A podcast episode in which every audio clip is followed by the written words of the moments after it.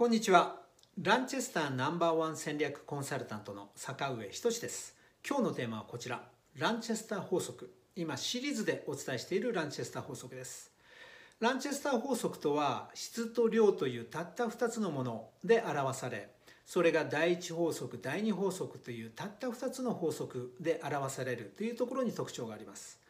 ランチェスターの第一法則が適用されるのはここに書いた局地戦接近戦一騎打ち刀で戦うような場合でありランチェスター第二法則が適用されるのは広域戦遠隔戦叩いた集団対集団の戦いの場合に適用される。その時の武器のイメージがマシンガン。つまり第一法則が狭いところで刀で戦うイメージ第二法則というのは広いところでマシンガンで戦うイメージ。その時には兵力数の事情というのがキーポイントになるということをお伝えしております。ランチェスそして次に大事なのがこれでランチェスターの結論としては何かというと兵力が多い方が勝つということなんです。そして兵力が少ない場合には第一法則で戦いなさいよ。兵力数が多い場合には第二法則で戦いなさいよというのがランチェスター法則の結論なんですね。でランチェスターの結論としては兵力が多い方が勝つ。数は力だということなんです。つまり、えー、社員数これがビジネスに置き換えればですよ。社員数が多い方が勝ちやすくなっちゃうんです。大企業の方が勝ちやすいよっていう話なんですね。で兵力数が少ないなら第一法則で戦いなさいよっていうのがランチェスター法則の結論なんです。つまり中小企業であまり力がないのであれば第二法則でやるとコテンパンに負けてしまうので第一法則で戦いなさいっていう結論になっていくんですね。兵力数が多いなら第二法則で戦う兵力数が少ないなら第一法則で戦うっていうのが結論なんです。つまり弱者と強者の戦い方は同じではないということが非常に大事なんです。つまり戦い方というのは弱者と強者で違ってくるよということを言ってます。そして弱者は第一法則で戦えさもなければ負けるさもなければ死ぬよってこういう話なんですね。でも弱者でも戦い方のコツをつかめば強者に勝てるんですよっていう話なんです。じゃあその戦い方のコツって何よってこういう話なんですけどその場合には競合局面を選ぶということなんです。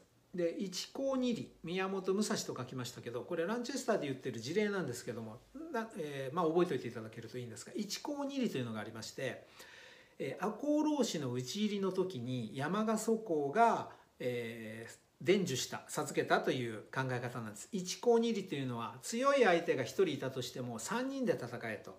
1人が面と向かっていて後の2人が後ろに回りなさい。1が向かって2人が後ろって裏って後ろって意味ですね。そうするとどんな強い相手で相手でも勝てるんですということなんです。あのスポーツチャンバラっていうのがありましてですねこれでやってたんですけど剣道の有段者が1人いても小学生ぐらいが3人いると1人が面と向かっていて2人が後ろにいるとやっぱり有段者が負けるんですね。1高2里3対1で戦うこういうことなんです。この例が1個目。そしてもう1個が宮本武蔵と書きました。